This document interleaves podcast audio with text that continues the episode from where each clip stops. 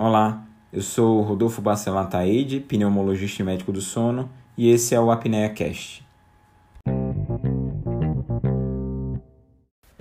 Bem, o Apnea Cast de hoje ele vai tratar sobre um dos sintomas mais frequentes da prática pneumológica, da prática médica em geral, que é a tosse.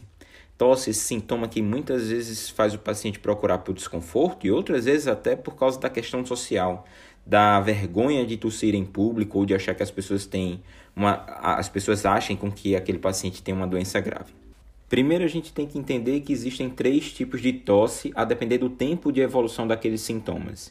Existe a tosse aguda, que vai durar até três semanas. Existe uma tosse subaguda, que pode durar até oito semanas. Existe uma tosse crônica, que é aquela que vai durar mais do que oito semanas. Então, quais são as principais causas de tosse aguda? São as causas infecciosas e inflamatórias.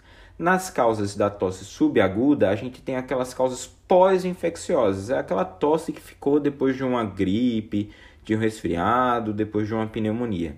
E das causas de tosse crônica, o que é que a gente tem? As três principais são o gotejamento nasal posterior, o refluxo gastroesofágico e a hiperreatividade brônquica.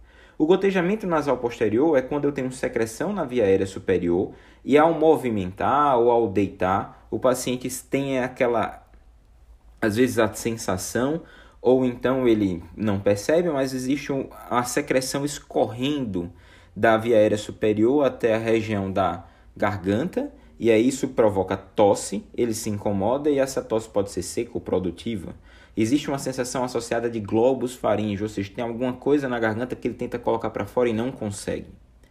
Existe aquela tosse relacionada ao refluxo, que o paciente muitas vezes à noite, quando deita, ele tem quadros de acesso de tosse, ou então tosses relacionadas à alimentação.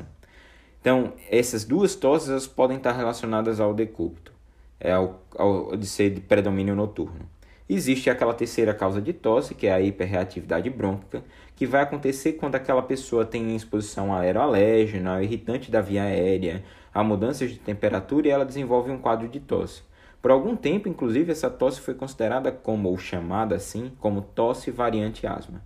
Uma quarta causa de tosse bastante frequente é a tosse secundária ao uso dos inibidores da enzima de conversão da angiotensina, os IECAS, captopril, ramipril, esses, essas medicações também podem ser indutoras de tosse.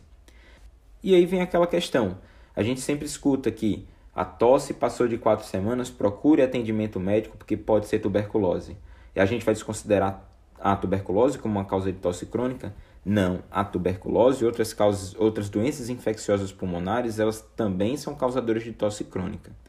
O importante é saber que a tuberculose, é mais interessante na verdade que os indivíduos com tosse crônica, eles procurem atendimento para o médico dizer que não, não é tuberculose, do que aquele indivíduo com tosse crônica fique em casa achando que é outra coisa e na verdade ele está transmitindo para outras pessoas. Existe esse conceito de saúde coletiva em fazer esse chamamento.